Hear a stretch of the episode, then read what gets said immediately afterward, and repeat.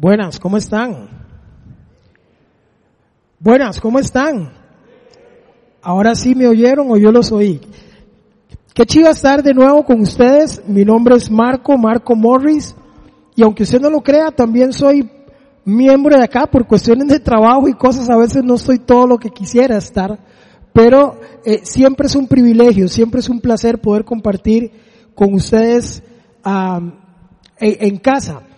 Eh, hemos venido trabajando una serie que se ha venido trabajando ya desde algunos, algunas semanas, que tiene que ver con los dones, ¿verdad?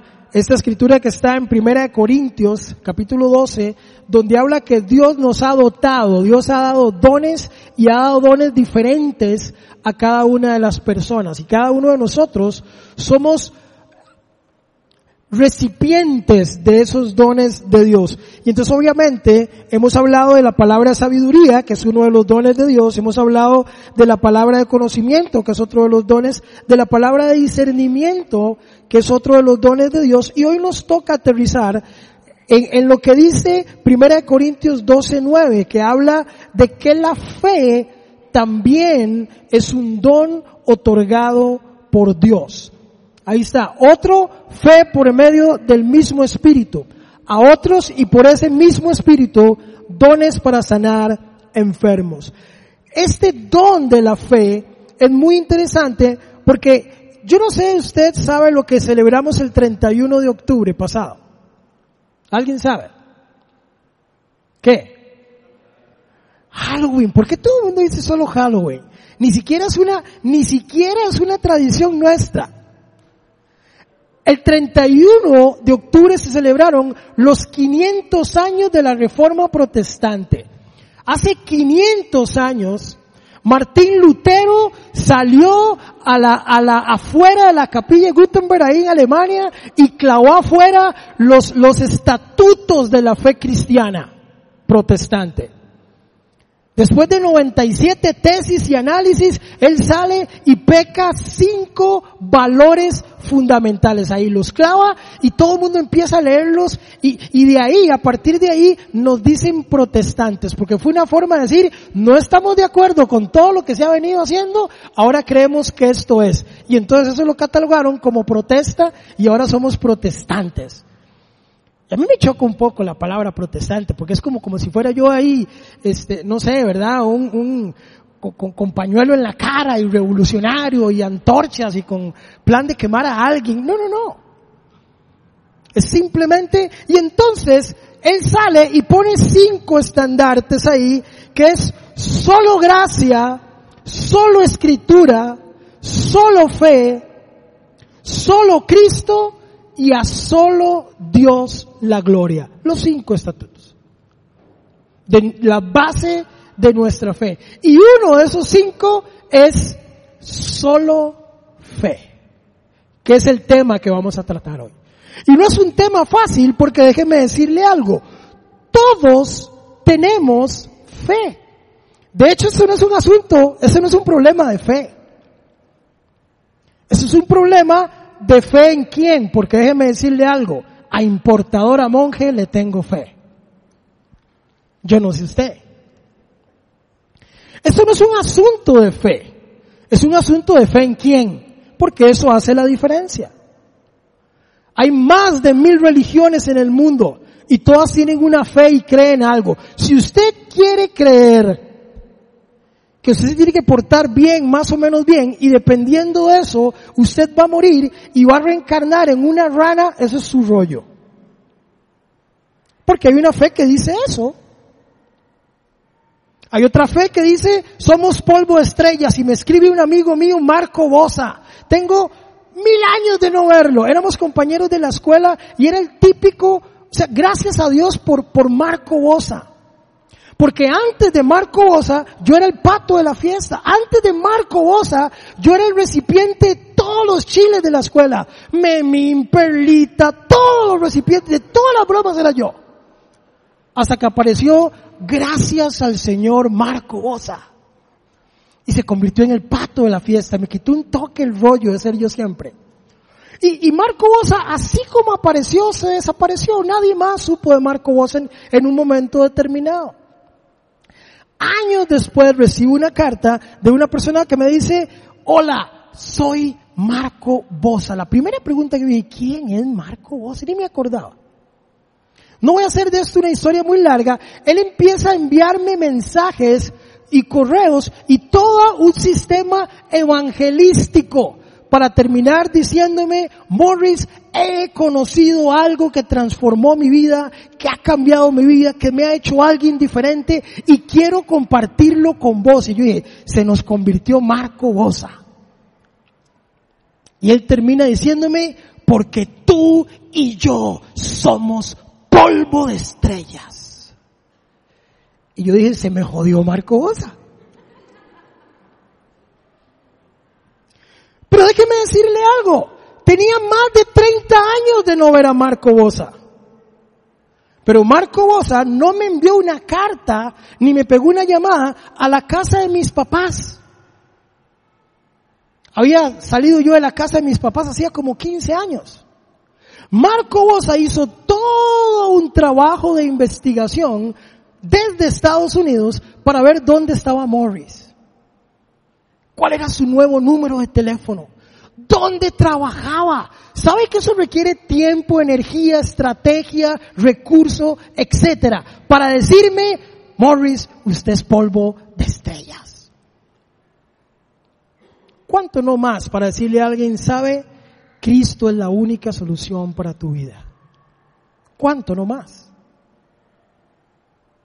Toda una estrategia desarrollada. Y había iniciado yo un estudio bíblico con un poco de locos que eran mis amigos cuando yo no era cristiano y a los que había invitado a fiestas a mi casa, que déjeme hacer un paréntesis aquí, las fiestas en mi casa eran fiestas. Pelones. ¿Quieren ver un pelón? Joseph Morris.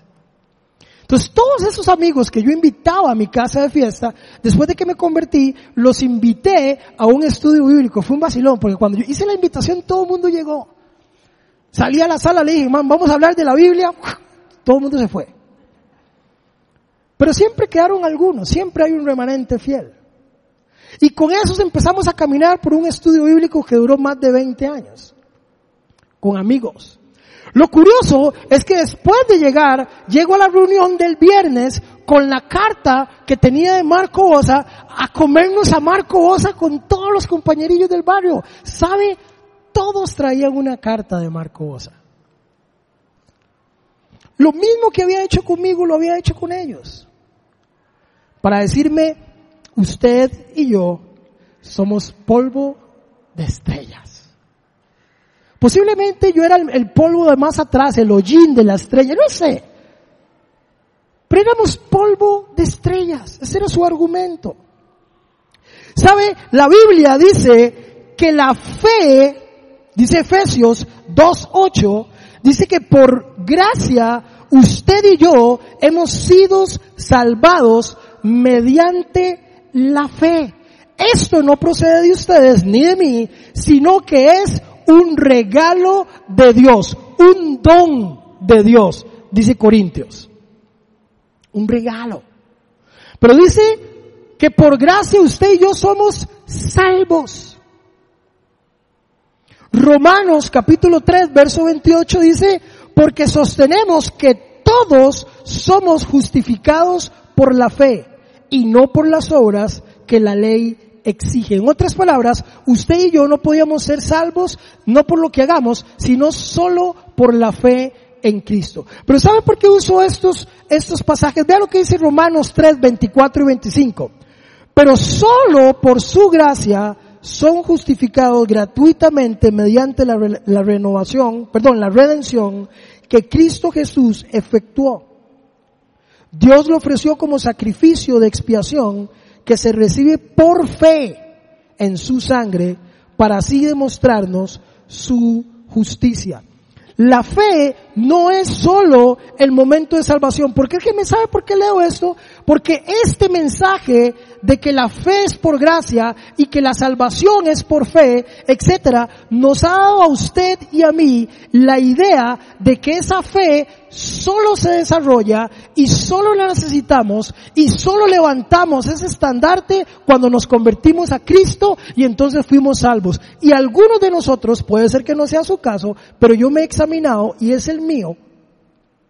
A veces creo que la fe se remonta hace 20 resto de años, cuando en una capilla alguien me predicó y entonces dije, por fe fui salvo, etcétera, etcétera. Déjeme decirle algo, la fe no es algo de hace 20 años, 5, 6 meses o cuando usted se convirtió. La fe es algo que tenemos que aplicar todos los días de nuestra vida. Pero a veces nos quedamos en, claro, por fe fuimos salvos, sí, claro. Pero esa misma fe que me salvó es la misma fe que necesito hoy para caminar el día a día. Y entonces empezamos a encontrar un montón de cristianos sin fe. O con una fe debilitada. O con una fe agrietada. O con una fe desgastada. Porque entendemos que sí, claro, por fe fui salvo, pero ahora fui salvo para sufrir todos estos días las tragedias económicas, esto y lo otro que me, que me, que me pesan todo el día. Suave, esa fe aplica para hoy también.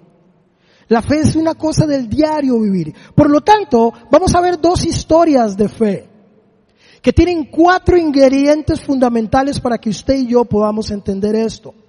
Y quiero que vaya al libro de Marcos, capítulo 5, del, vamos a estar ahí del verso 21 al 43. Usted puede abrir su Biblia si la trajo y si no va a aparecer en la pantalla y no se preocupe porque prácticamente vamos a estar moviéndonos ahí. De ahí no nos vamos a mover. De Marcos capítulo 5, versos 21 al 43. Leo para usted. Verso 21 dice así. Después de que Jesús regresó en la barca al otro lado, se reunió alrededor de él una gran multitud, por lo que él se quedó en la orilla. Llegó entonces uno de los jefes de la sinagoga llamado Jairo. Al ver a Jesús, se arrojó a sus pies, suplicándole con insistencia, mi hija se está muriendo. Ven y pon tus manos sobre ella para que se sane y viva. Jesús se fue con él y lo seguía una gran multitud, la cual apretujaba. Había entre la gente una mujer que hacía 12 años padecía de hemorragias. Había sufrido mucho a manos de varios médicos y se había gastado todo lo que tenía sin que le hubiera servido de nada. Pues en vez de mejorar, iba de mal en peor. Verso 27. Cuando oyó hablar de Jesús, se le acercó por detrás entre la gente y le tocó el manto. Pensaba para sí, si logro tocar su cuerpo, perdón, si logro tocar siquiera su ropa, quedaré sana. Al mismo tiempo, al instante, perdón, cesó su hemorragia y se dio cuenta de que su cuerpo había quedado libre de esa aflicción. Al momento también Jesús se dio cuenta de que de él había salido poder, así que se volvió hacia la gente y preguntó, ¿quién me ha tocado la ropa? Verso 31, ¿ves que te apretuja la gente? Le contestaron sus discípulos, y aún así preguntas, ¿quién me ha tocado? Pero Jesús seguía mirando alrededor para ver quién lo había hecho. La mujer, sabiendo lo que le había sucedido, se acercó temblando, palabra clave, de miedo. Y arrojándose a sus pies le confesó toda la verdad. Verso 34 y presten atención a esto. Es clave. Hija, tu fe te ha sanado. Le dijo Jesús. Vete en paz y queda sana de tu aflicción. Todavía estaba hablando Jesús cuando llegaron unos hombres de la casa de Jairo, jefe de la sinagoga, para decirle, tu hija ha muerto. ¿Para qué sigues molestando al maestro? Sin hacer caso a la noticia, Jesús le dijo al jefe de la sinagoga otra palabra clave aquí. No tengas miedo. Cree nada más. No dejó que nadie lo acompañara excepto Pedro, Jacobo y Juan, el hermano de Jacobo. Cuando llegaron a la casa del jefe de la sinagoga, Jesús notó el alboroto y que la gente lloraba y que quedaba grandes alaridos. Entró y les dijo, ¿por qué tanto alboroto y llanto? La niña no está muerta, sino dormida. Entonces empezaron a burlarse de él, pero él los, los sacó a todos, tomó consigo al padre y a la madre de la niña, a los discípulos que estaban con él, y entró donde estaba la niña. La tomó de la mano y le dijo, Talita cum, que significa niña, a ti te digo, levántate. La niña que tenía 12 años se levantó enseguida y comenzó a andar. Ante este hecho, todos se quedaron asombrados. Él le dio órdenes estrictas de que nadie se enterara de lo ocurrido y les mandó que le dieran de comer a la niña. Ok, vamos a ver cuatro ingredientes. Es una historia increíble. Son dos historias entrelazadas de fe. Vamos a ver cuatro ingredientes de fe que, que, podemos aprender aquí. Pero antes vamos a pedirle a Dios, usted y yo, que nos ayude a que esta palabra entre a lo profundo de nuestros corazones. ¿Les parece? Señor, queremos darte gracias en esta hora y te pedimos, Espíritu Santo, que tú nos hables a lo profundo de nuestro corazón. Señor, toma control de mis palabras, toma control de mis emociones, Señor, y que seas tú quien hable a lo profundo de nuestro corazón, Señor, que nos guíe, nos instruyas en tu verdad. Padre, queremos reconocer que sin ti nada podemos hacer, que nuestra fe crezca. Si nuestra fe está desgastada, Señor, que sea renovada. Si no existe nuestra fe, que hoy seamos convencidos de la misma. Si nuestra fe es débil, Señor, que hoy sea fuerte. Si nuestra fe es escasa, que hoy aumente. Pero queremos ser hombres y mujeres de fe, Señor, para la gloria y honra de tu nombre. Por Cristo Jesús, Señor nuestro. Amén y amén. Ok, vamos a ver los cuatro ingredientes que creo yo encierra estas dos historias que están entrelazadas. El primer ingrediente es la palabra de Dios. La fe inicia en la palabra de Dios. Dice que Jesús viene llegando en la barca y hay una gran multitud allí. El libro de Lucas lo refleja diferente. El libro de Lucas dice que él estaba enseñándole a sus discípulos, porque ese es un pasaje que está en los tres evangelios. Dice que le está enseñando. Dice que la multitud estaba inclinada. Eso es una señal de que estaban escuchando una enseñanza. La fe viene por la palabra de Dios. La fe viene por la palabra de Dios. Vea lo que dice Romanos 10, 17. Dice, así que la fe viene como resultado del oír el mensaje y el mensaje que se oye es la palabra de Cristo. La fe viene por el oír, pero inmediatamente dice las palabras de quién. Porque sabe que nuestra fe se aumenta cuando yo oigo, pero también puede aumentar cuando oigo lo equivocado. Mi amigo Marco Osa cree que somos polvo de estrella. Y él lo ha escuchado las suficientemente veces para creerlo. Porque efectivamente la fe viene por oír, pero la pregunta es qué es lo que estoy escuchando.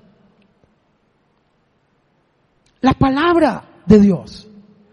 Ahora, Jesús cruzaba de un lado a otro en una barca y la gente lo seguía. Jesús predicaba aquí y agarraba y cruzaba y la gente caminaba y bordeaba el lago para seguir escuchando las enseñanzas de Jesús. ¿Sabe por qué? Porque no tenían la gran bendición que usted y yo tenemos hoy de escuchar la palabra de Dios. Ellos estaban escuchando la palabra de Dios de boca del mismo Dios. La pregunta es, ¿qué está haciendo usted con la palabra de Dios? Porque yo asumo que usted viene aquí porque cree que lo que se predica aquí es la palabra de Dios. La pregunta es, ¿cómo aumenta su fe si usted oye el domingo y espera hasta el próximo domingo para oír? Esta gente se desesperaba por oír. No tenían lo que tenemos hoy, la posibilidad de bajar prédicas, de tener la palabra de Dios en nuestra mano. Ellos tenían que esperar una semana a que enseñaran algo en la sinagoga y no tenían más opción porque muchos de ellos ni siquiera sabían leer. Y otros no tenían acceso a las escrituras porque era algo que le pertenecía solo a los sacerdotes. En Latinoamérica pasó igual. Por muchos años la misa era en latín y entonces no tenía ningún sentido porque se sentaba y oía y no entendía nada. Porque la fe viene por el oír, pero viene por oír la palabra de Dios. ¿Sabe? La Biblia dice que el pueblo de Dios padeció por falta de conocimiento, por ignorancia. Pero sabe, yo creo que hay algo muy grave. Uno es el analfabetismo bíblico. Cualquier persona dice cualquier cosa y si usted no tiene el conocimiento, entonces usted se la cree. Por eso es que hay tanto abuso espiritual, porque hay gente que dice cada babosada que usted dice amén y simplemente es porque usted no tiene el conocimiento para decir suave, eso no decía la Biblia. Pero déjeme decirle algo. Está el analfabetismo técnico. El analfabetismo técnico es, una tragedia porque es alguien que no pudo estudiar y entonces técnicamente no tiene la habilidad para leer, nunca tuvo el acceso al estudio, etc. Ese analfabetismo es trágico, es horrible, es triste. Pero el analfabetismo práctico es aún peor. Que sabiendo leer no lo hagamos. Eso es peor aún. Que teniendo la palabra de Dios en nuestra mano, ahí accesible, no lo hagamos. Esta gente caminaba kilómetros para hacerlo. Dejaban familia atrás para hacerlo. Para cumplir ese anhelo de escuchar la palabra de Dios que hacía que la fe de ellos creciera.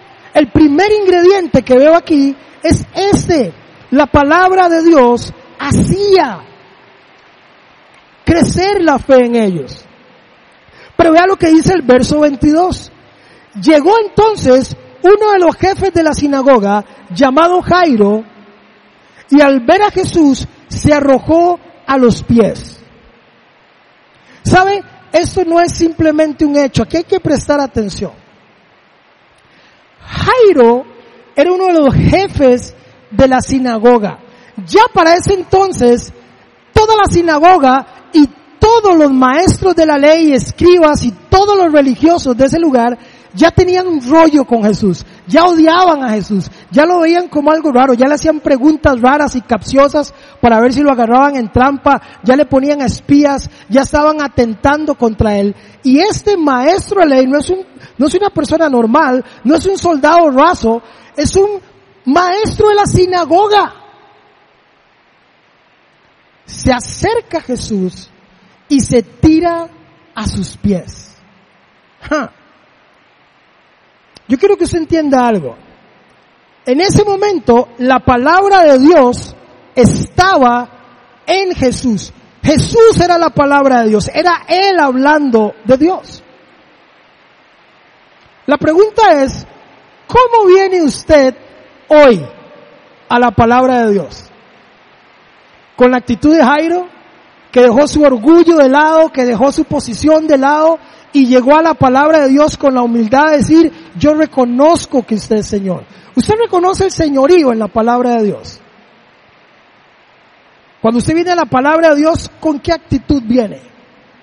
¿Con la de yo sé todo o con la actitud de Jairo? Que sabiendo todo lo que el templo decía, él dice, voy a dejar eso atrás, yo creo en usted. ¿Con qué actitud viene usted a la palabra de Dios? Esa que acrecienta la fe, ¿con qué actitud vienes a ella? con la actitud de Jairo reconocer y decir suave, usted es Dios. O vienes aquí con la actitud de ver quién predica y si la música es buena y, y, y, ya cuando pasa hora y resto dice, bueno, ahí se atrasaron cinco minutos, tengo que irme. ¿Con qué actitud venís a escuchar la palabra de Dios? ¿Cuál es tu actitud? Porque sabe que esa es una de, los, de las preguntas más recurrentes del cristiano promedio. Es, Señor, háblame. Señor, quiero oír tu palabra. Y resulta que todas las Biblias dicen, esto es palabra de Dios, ¿de qué quiere que le haga? Y la que no dice, esto es palabra de Dios, ¿sabe qué dice? Dios habla hoy. y todavía pasamos diciendo, Señor, háblame, ya le habló, ya quiere hablarle, aquí está. ¿Cuál es su actitud para venir aquí? La de Jairo decir, suave, yo reconozco que esto es. O la de tenerla ahí y como piensan algunos, voy a abrir la Biblia en el Salmo 23 y entonces eso es una especie de desodorante espiritual. Entonces lo abro, lo pongo en la mesita de noche y el Salmo 23 empieza a oler por toda la casa y me inunda de bendición la casa. Porque a veces esa es nuestra actitud religiosa. ¿Cuántos tienen que reconocer en su corazón que agarran la Biblia solo los sábados cuando vienen a la iglesia? ¿Cómo queremos que la fe crezca si dice que la fe viene por el oír y el oír la palabra de Dios?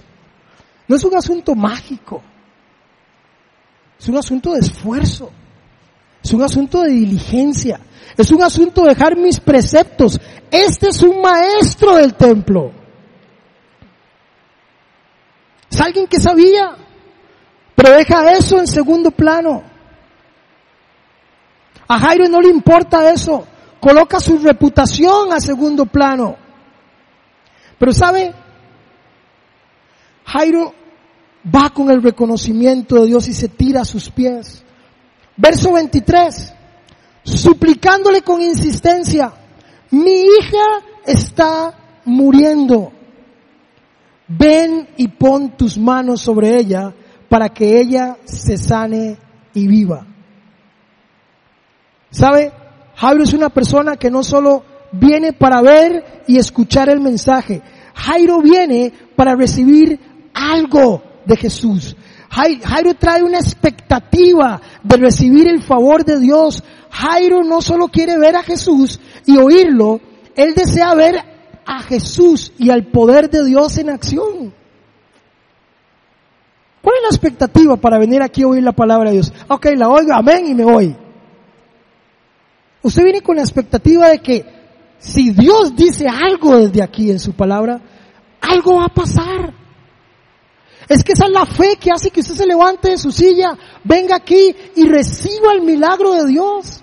Cuando usted viene con la expectativa de que si Dios lo dice, Dios lo cumple.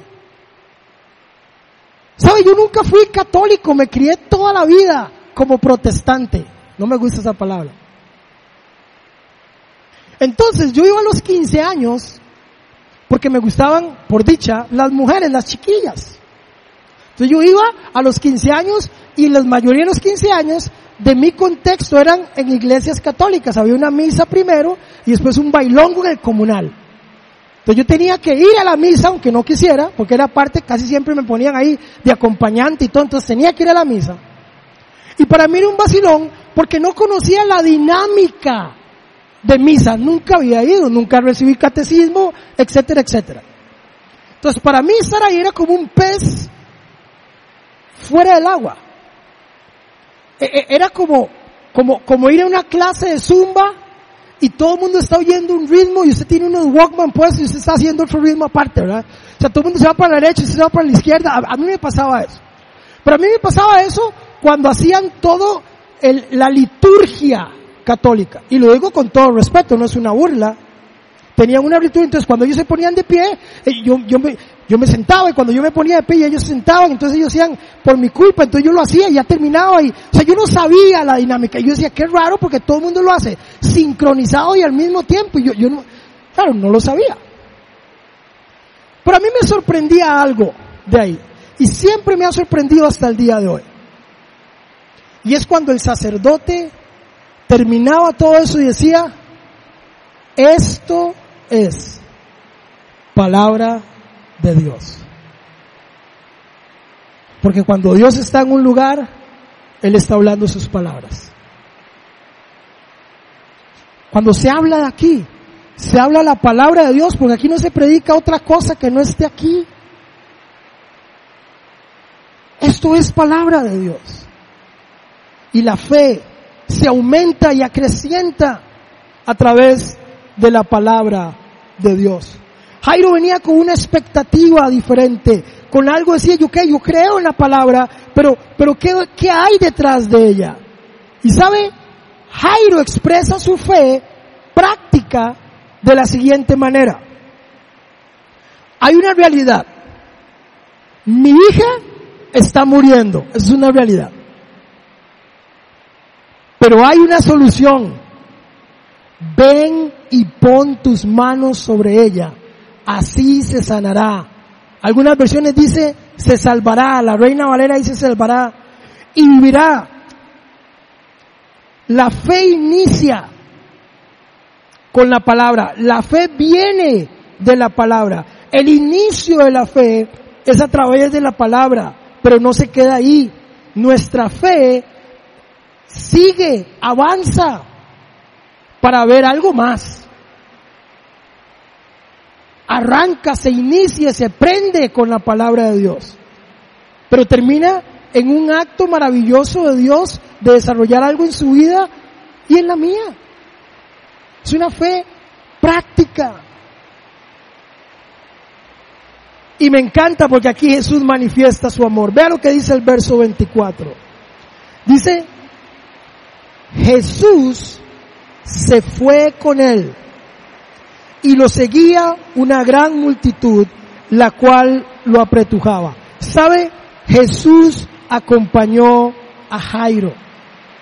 Yo no sé cuál es la expectativa suya cuando viene a escuchar la voz de Dios. Pero cuando usted se va de aquí, Dios se va con usted. El Salmo 23 dice, aunque ande en valle de sombra y de muerte, donde tengo que probar mi fe, el Señor dice, aún ahí voy a estar contigo. Jesús se va con Jairo. No cambia la bronca, la bronca está ahí. Pero Jesús dice, en medio de la bronca, yo voy con usted en medio del rollo, yo camino con usted. Ese es Dios. Ese es Dios. Diciendo, yo voy con vos. Dios nos acompaña en nuestro valle de sombra y de muerte. Por eso es tan necesario memorizar e interiorizar la palabra de Dios. Por eso es importante enseñársela a nuestros hijos para que en el momento necesario ellos tengan de a dónde tomar en el momento de la prueba. Por eso en el momento de la prueba, ¿qué hizo Jesús? Sacar la palabra de Dios y utilizarla a su favor. ¿Qué hacemos nosotros en el momento de la prueba si, no, si lo que hay son nuestras palabras? ¿Sabe cuáles son sus palabras en el momento de la prueba? ¡Ay, ya no puedo más! Porque a mí. Esas son sus palabras y las mías. ¿Sabe cuáles son los que ocupamos? La palabra de Dios. Porque es más fuerte el que está en mí que el que está en el mundo. Todo lo puedo en Cristo que me fortalece. Él va delante de mí como poderoso gigante. Aunque ande en valle de sombra y de muerte, no temeré mal alguno porque Él estará conmigo. Esas son las palabras de Dios que necesitamos llevar, no las nuestras. Y la única forma de tener esas palabras es sabiéndolas. Yo sé que no acostumbramos a amén, pero eso merita un amén. Amén. Yo creo que sí. Yo creo que sí. El, el segundo ingrediente que veo aquí y necesito avanzar mucho más rápido, yo le llamo una fe audaz. Es una fe que tiene audacia. Es una fe que, que, que algunos podrían llamar locura. Es una fe que rompe los estándares. Es una fe diferente. No es una fe enmarcada. Es una fe diferente. Vea lo que dice el versículo 25. Aquí empieza la otra historia que está entrelazada. Dice, había entre la gente una mujer que hacía 12 años padecía de hemorragia. ¿Y sabe por qué Marcos entrelaza estas dos historias, la anterior y esta? Porque creo que él nos está dando un mensaje de que cada historia es diferente. Su historia no es la mía. Su rollo no es el mío. Posiblemente lo que para usted es un rollo, yo estoy diciendo que ahora las de este. Y para lo que a mí es un caos, está diciendo, nada que ver si. Cada uno tenemos una historia diferente. Misma fe, historias diferentes, rollos diferentes. Pero esa es una historia de una mujer que había sufrido mucho dolor. Imagínense, 12 años de hemorragia. Y déjeme decirle algo, a mí lo que me encanta es que aunque esta historia está en los tres evangelios, Marco la escribe, es el que usa más versículos para describir esta historia. Los conocedores, los teólogos dicen que eso obedece a que Marcos, de hecho, el, el, el, el que tiene mejor pluma es Lucas. Era un doctor, entonces el hombre era más, más para escribir era mucho mejor. Pero para explicar era Marcos.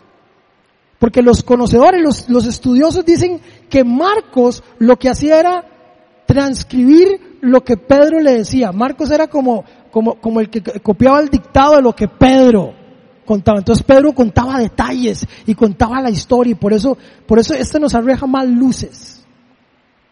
Pero vea lo que dice, que había sufrido de hemorragias. Verso 26. Había sufrido mucho a manos de varios médicos y se había gastado todo lo que tenía sin que hubiera servido de nada. Pues en vez de mejorar, iba de, de mal en peor. Note que aquí nos podemos nosotros relacionar perfectamente con la fe de esta mujer. Porque cada vez que nosotros estamos pasando un rollo, pareciera que las broncas están haciendo fila en la puerta, ¿cierto? Se sale de una y cae otra y sale de una y cae otra y dice, pero ¿cuándo va a terminar? ¿Verdad? Porque pareciera que las cosas más bien cuando ocupamos fe van de mal en peor. Y usted sale una bronca y usted dice victorioso y ¡guau! Otra noticia. Y sale eso y se sale con el agüita aquí, ¡guau! Otra noticia. Y se está nadando el perrito ya y otra ola encima. Se siente identificado. De mal en peor. ¿Sabe? Cuando usted le pide al Señor fe, espere la prueba. Es la única forma de crecer en fe. A través de la prueba. Pídale otra cosa, Señor, paz, de tal vez. Pero fe, solo así se prueba. A través de la prueba, a través del ejercicio de la misma. Pero ella tiene una fe audaz. Vea lo que dice el verso 27. Cuando yo hablara a Jesús, o yo hablara a Jesús la palabra de Dios, su fe se activa. Se le acercó por detrás entre la gente y lo tocó. La palabra que describe esta mujer es que es audaz, porque es una persona capaz de emprender acciones poco comunes sin temor a las consecuencias y a los riesgos que implica. Acciones poco comunes que demuestran el atrevimiento de alguien que quiere creer. Ella hace algo raro, fuera de lo común, no, fuera de la norma religiosa. Mire, si aquí dijeran que todos los que le tocamos el, el, zapato a Ronald, eh, recibimos lo que esperamos, y todos estaríamos aquí, pero, pero, pero en ninguna parte de la Biblia dice eso. Ella, su fe se activa audazmente, nadie se lo dijo, no lo escribieron en ningún lado, sino que ella dice y empieza a repetirse para sí misma, si tan solo toco su ropa, si tan solo toco su ropa. Nadie lo había hecho antes. No era un patrón que seguir. Es una fe que se activa en audacia, dice, yo no sé, pero yo tengo que hacer algo. Yo tengo que hacer algo. Yo tengo que moverme en fe y hacer cosas locas. ¿Sabe? Hebreos 11.1 define la fe como la garantía de lo que se espera, la certeza de lo que no se ve. Y ahí mismo coloca una lista de héroes que nos ayudan a ver esa fe audaz, esa fe loca, esa fe tenaz, esa fe absurda. Y entonces vemos a un Noé construir un barco. Un barco. Y la gente hoy lo ve como un barquillo normal. Es que usted lo pongan a construir un barco en un lugar donde no hay oficina meteorológica porque en la historia de la humanidad había llovido. O sea, si solo construir el barco es loco, es más loco que le digan que va a llover cuando no hay reporte histórico de que llueva. Es más, la primera pregunta que es, ¿y qué es lluvia? Porque no sabía, no existía el término. Pero hay una fe audaz que dice, voy ahí. Voy ahí. Yo le entro. Las burlas, yo voy ahí. Una, una fe tenaz, audaz. Abraham salió sin saber dónde iba. Abraham, agarre sus cosas, pero Señor, ¿por dónde voy? Vaya, agarre sus cosas. Pero Señor, agarre sus cosas y vaya.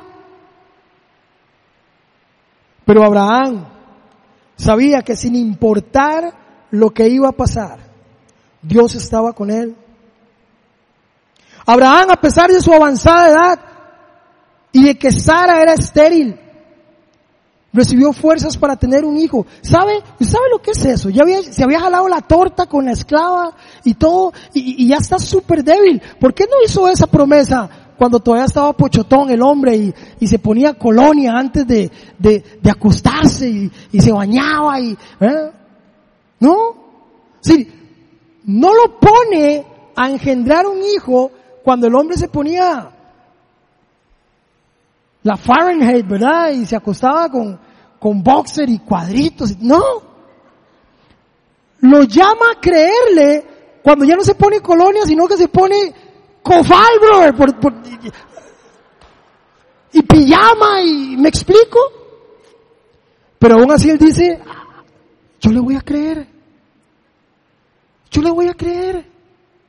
Es una fe audaz. Es una fe que rompe los parámetros. Es una fe que podría ser loca, pero es una fe poderosa. Es una fe poderosa. Por esa misma fe los papás de Moisés recién nacido lo escondieron durante tres meses. Es por esa misma fe que el pueblo cruzó por el mar rojo por, por tierra seca. Es que a veces hablamos de esto tan sencillo como si fuera algo sencillo. Que el mar se abra adelante, se dice paz y camine. Yo, no sé cómo esa gente lo hizo. Sí, yo, caminaría así por en seco y, metería la jupa y veo los peces. Es, es, que imagínense lo que es estar por ahí y ver eso frente a sus ojos. Eso fue lo que ellos vivieron. Una fe loca. Señor, pero está el ejército, usted párese ahí, levante su báculo y el mar se va a abrir. ¿Cuántos de ustedes hubieran sido obedientes?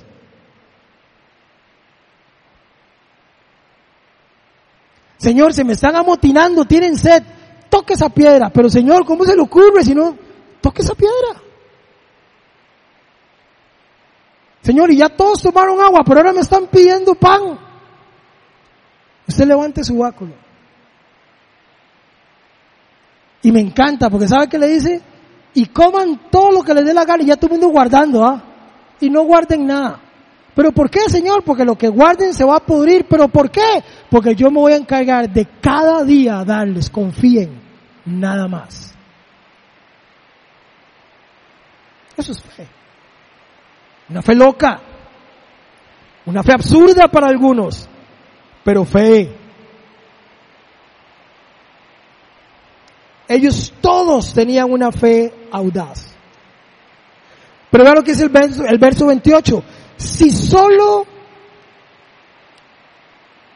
tocara su ropa, quedará sano. La fe audaz no nace de la nada, se cultiva. Esa mujer se repetía constantemente eso, si solo toco su manto. ¿Sabe? Que así era como los judíos acrecentaban su fe, recordando los éxitos de Dios del pasado. Ellos decían, si Dios lo hizo antes, lo hará ahora. Si Dios lo hizo antes, lo hará ahora. Si Dios lo hizo antes, lo hará ahora. Así era como el pueblo acreditaba su vez. Nosotros necesitamos hacer lo mismo. Vuelva a ver para atrás, cierre sus ojos. No se duerma, cierre sus ojos. Piense en algún momento difícil de su vida cristiana, no actual, en el pasado, donde usted decía, Dios mío, no lo voy a lograr, Dios mío, no lo voy a lograr. Abra los ojos. Hoy está aquí. Y vuelve a ver para atrás y lo logró. Y usted decía, esta no me la brinco. Y está aquí. Porque sabe que el Dios que lo hizo en el pasado es el Dios que lo va a hacer en el futuro. Pero le toca a usted y a mí creerlo. A usted y a mí nos toca creerlo. Ese es trabajo nuestro. Porque el pueblo así lo hacía. Pero avanzo mucho más rápido. Vea lo que dice de esta fe de esta mujer que me encanta.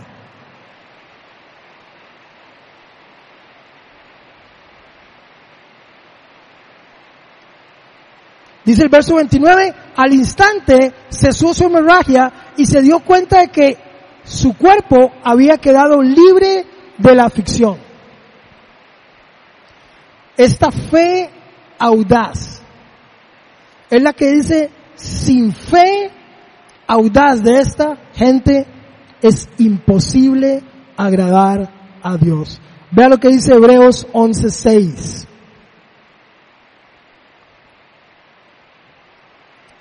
En realidad sin fe es imposible agradar a Dios, ya que cualquiera que se acerca a Dios tiene que creer que Él existe y que recompensa a quienes lo buscan. Y recompensa a quienes lo buscan. Tercer ingrediente, y avanzo mucho más rápido el poder de Dios.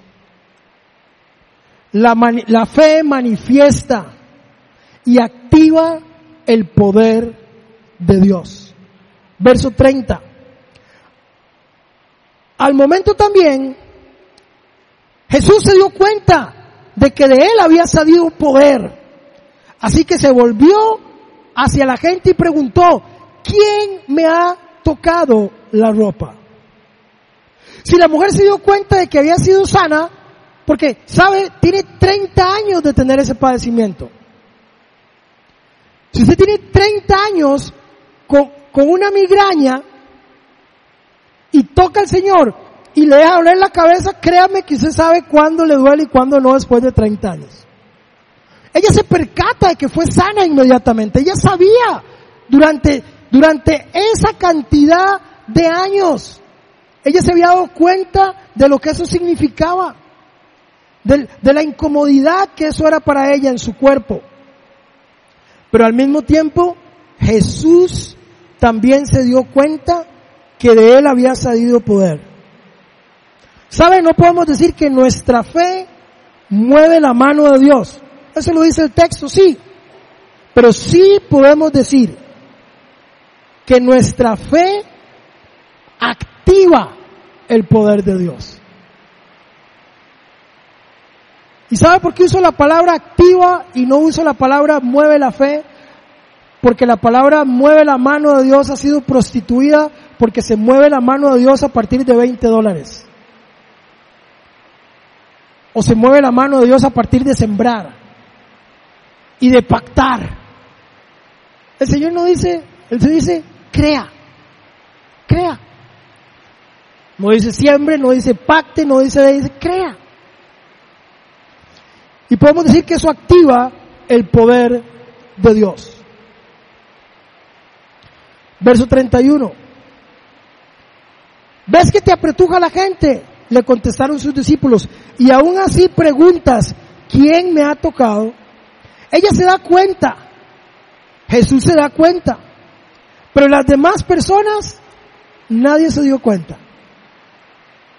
Ella se da cuenta que es sana, él se da cuenta que de él salió poder, pero los demás no se dieron cuenta. Por lo tanto, es necesario testificar. A mí me encanta porque Ronald siempre dice, si a usted Dios hizo algo en usted, venga y cuéntenlo. Porque eso incrementa la fe de todos nosotros. Testifíquelo, cuéntelo, dígalo. Nadie más se dio cuenta. Si Jesús no, ¿sabe por qué Jesús estaba diciendo? ¿Quién fue? Porque él sabía quién fue y él quería que ella diera testimonio de eso. Vea lo que hace.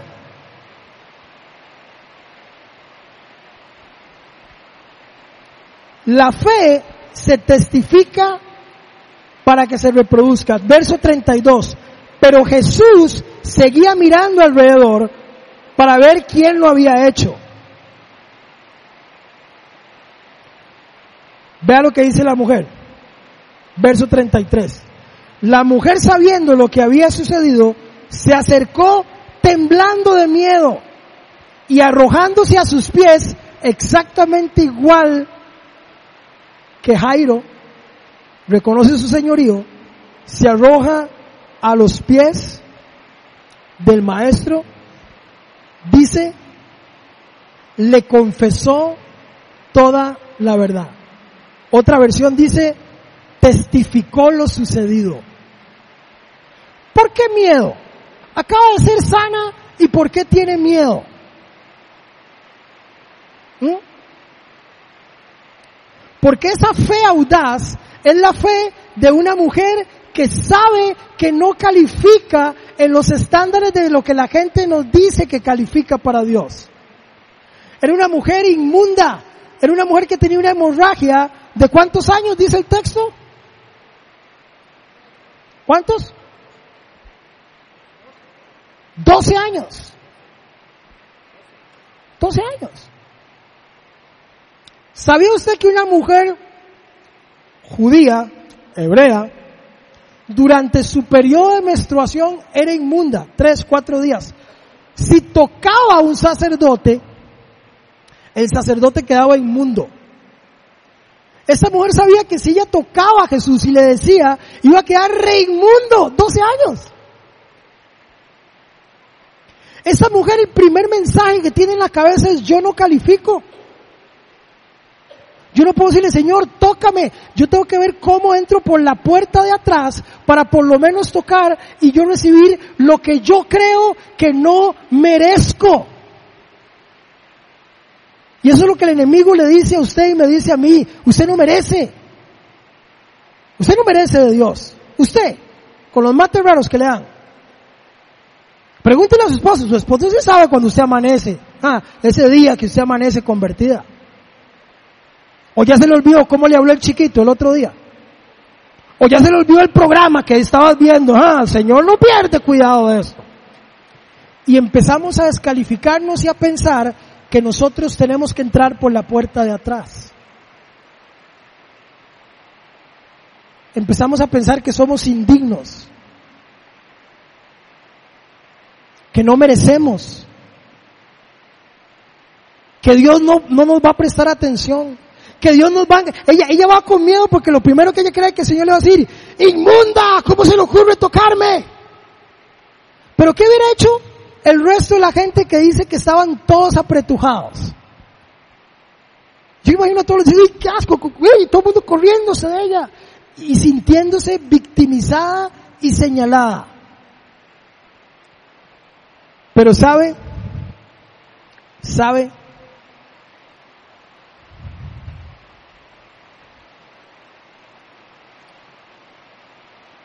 Jesús rompe el esquema.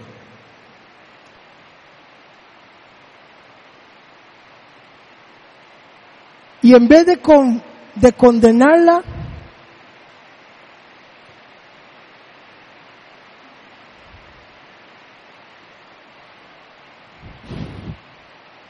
el Señor la adopta. Y le dice en el verso 34, hija.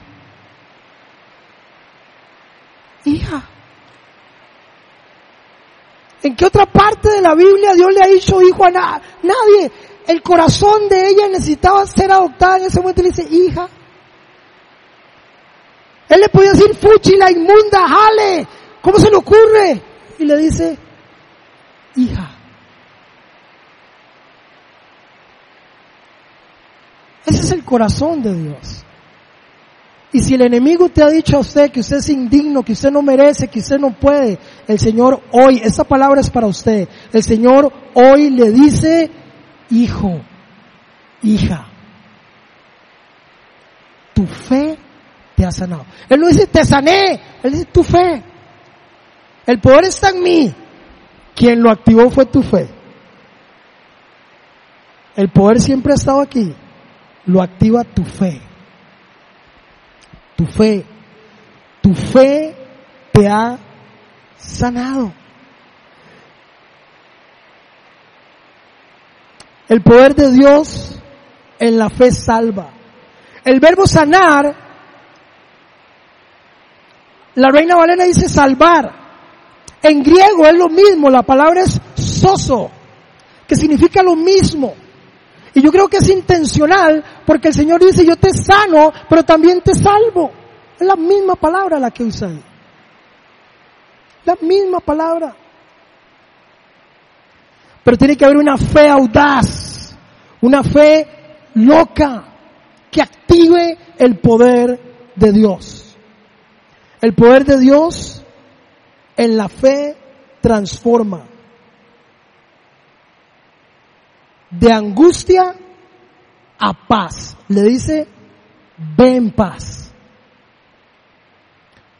Y también transforma de aflicción en libertad. Dice, queda sana de tu aflicción. El Señor transforma la paz. Y el último ingrediente, el número cuatro, es la perseverancia. La perseverancia. La fe requiere permanecer. La fe requiere permanencia, constancia. Usted vio cómo empezó él diciendo, el, el, el, eh, ¿cómo se llama? Cinco.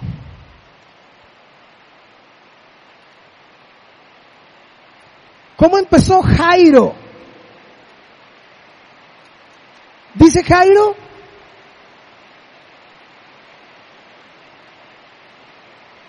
después de que Jesús se arrojó a sus pies y suplicándole con insistencia. ¿Qué es insistencia? ¿Qué es insistencia? Insistencia es cuando le dicen a usted, papi me lleva a McDonald's. No, eso es insistencia. ¿No? ¿Sabe cuándo es insistencia?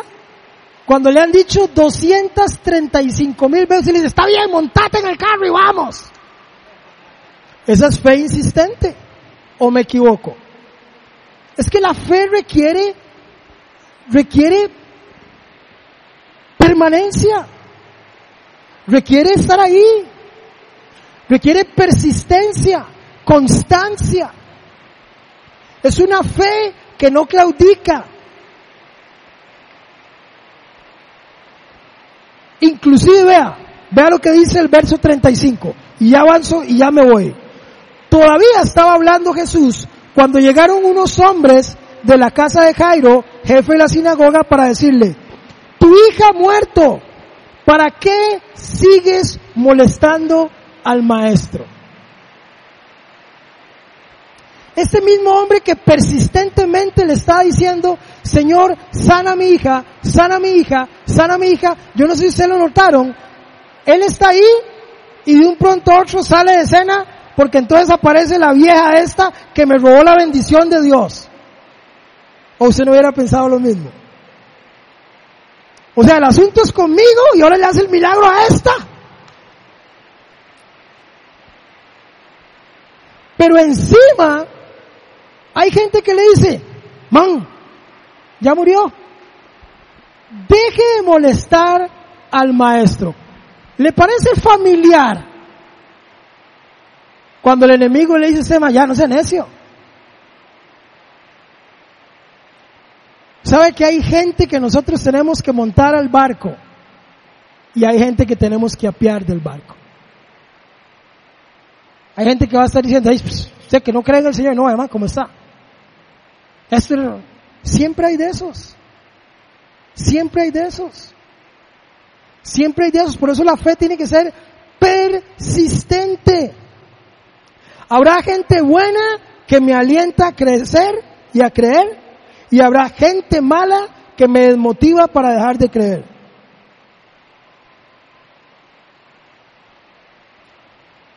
Más que anunciar la muerte, los mensajeros querían que Jairo dejara al maestro. Exactamente como la esposa de Job.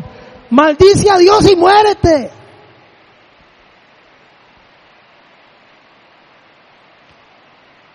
No le haga caso a la gente. Hágale caso a Dios. Pero porque, porque me encanta esto. ¿Sabe qué dice Dios? Dios no le prestó atención. Vea lo que dice el verso 36. Me encanta. Sin hacer caso de la noticia, subrayo, sin hacer caso de la noticia, porque nosotros le hacemos más caso a la noticia negativa, Jesús dice, sin hacerle caso a la noticia, Jesús le dijo al jefe de la sinagoga, no tengas miedo, solamente cree, o cree nada más. Cree nada más. Verso 37. No dejó que nadie lo acompañara excepto Pedro, Jacobo y Juan, el hermano de Jacobo. Cuando llegaron a la casa del jefe de la sinagoga, Jesús notó el alboroto y que la gente lloraba y, y daba grandes alaridos. Note cómo Jesús se mantiene ecuánime en medio del problema. Hay alboroto, hay ruido y Jesús se mantiene ecuánime.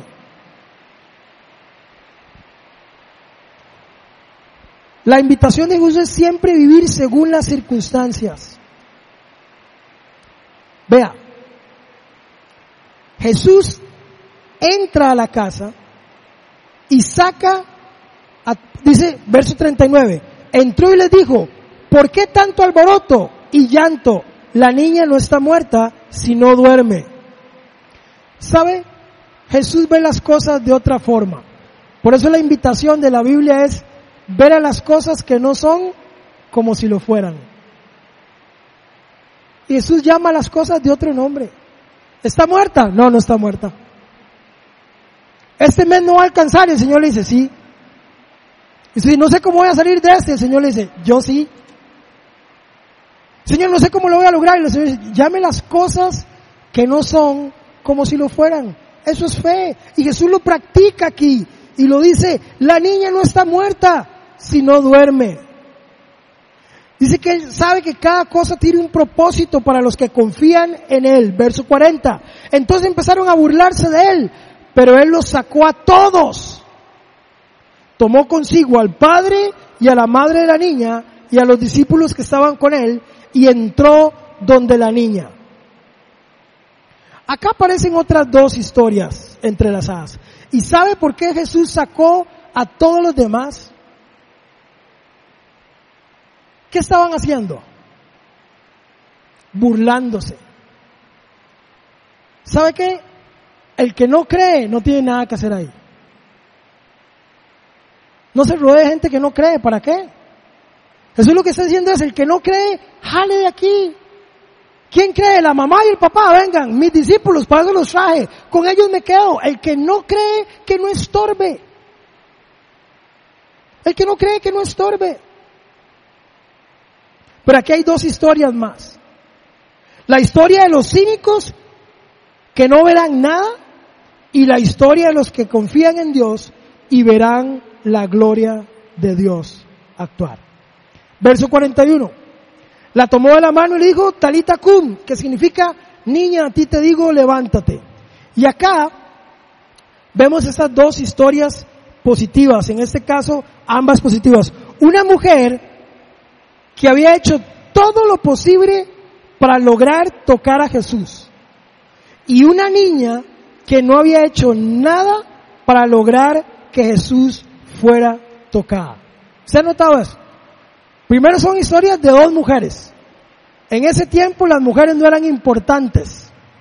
Las mujeres eran un objeto. Las mujeres no, eran contadas en los, en los censos, etcétera. Y aquí tenemos dos mujeres que Dios les da un papel, pero una que hace lo imposible para tocar a Jesús.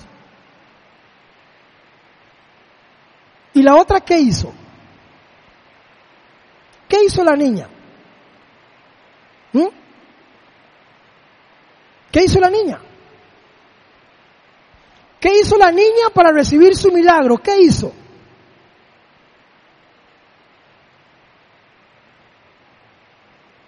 ¿Están conmigo? ¿Qué hizo la niña? Nada. Y entonces diría, ¿y las hojas? O sea, ¿y entonces?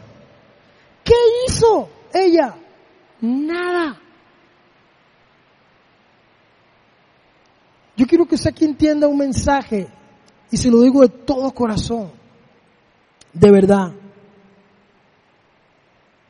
¿Cómo esta niña que no hizo nada es tocada por Dios? La mujer que tenía fe hizo lo que fuera para tocarlo. Esta niña no hizo nada, estaba muerta, no hizo nada. Para que Dios la tocara. ¿Sabe? Su padre la presentó delante de Dios. Yo no sé si usted está aquí y usted le dicen, es que mi hijo está en la calle y no conoce al Señor. Mi hermano no quiere nada con Dios, está en la calle. Está muerto en delitos y pecados. Esta chica estaba muerta. Es que mi esposo no quiere nada, no ha hecho nada y ni hace nada para buscar de Dios. Esta mujer tampoco. Pero sabe qué privilegio saber que mis oraciones como papá, como hermano, como amigo, como primo, pueden hacer que la gracia y la misericordia de Dios hagan que esa persona también sea tocada por el Maestro. No deje de orar por las personas por las que no deje de orar. No pierda la fe por el hijo, por el hermano, por el primo, por el esposo, por el papá, por el compañero de trabajo. No pierda la fe, porque esta niña estaba muerta, no hizo absolutamente nada para buscar a Dios. Dios fue al encuentro de él por la misericordia y las oraciones de su Padre. No lo va a hacer por usted y por mí también.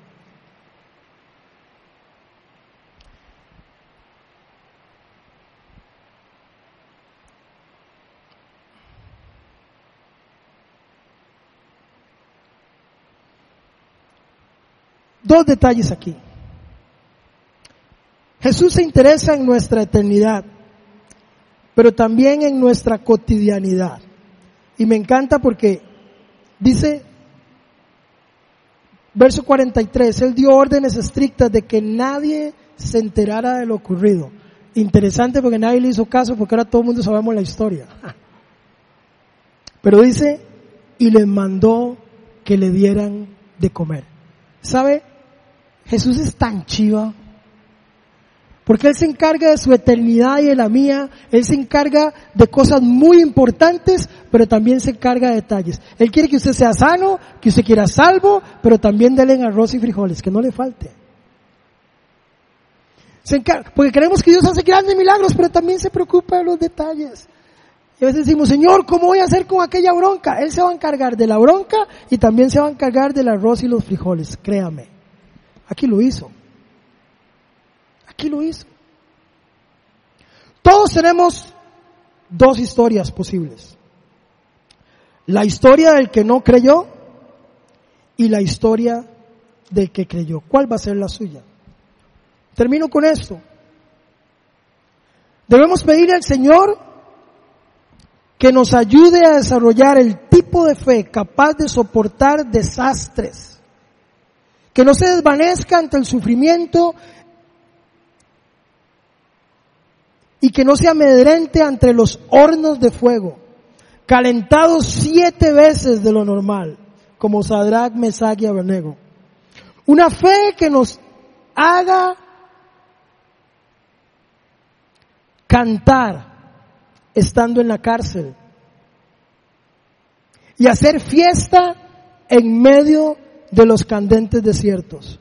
Una fe que nos permita decir con toda firmeza ante cualquier situación o pérdida lo dicho por Job. Aunque Él me matare, yo seguiré esperando en Él. ¿Sabe?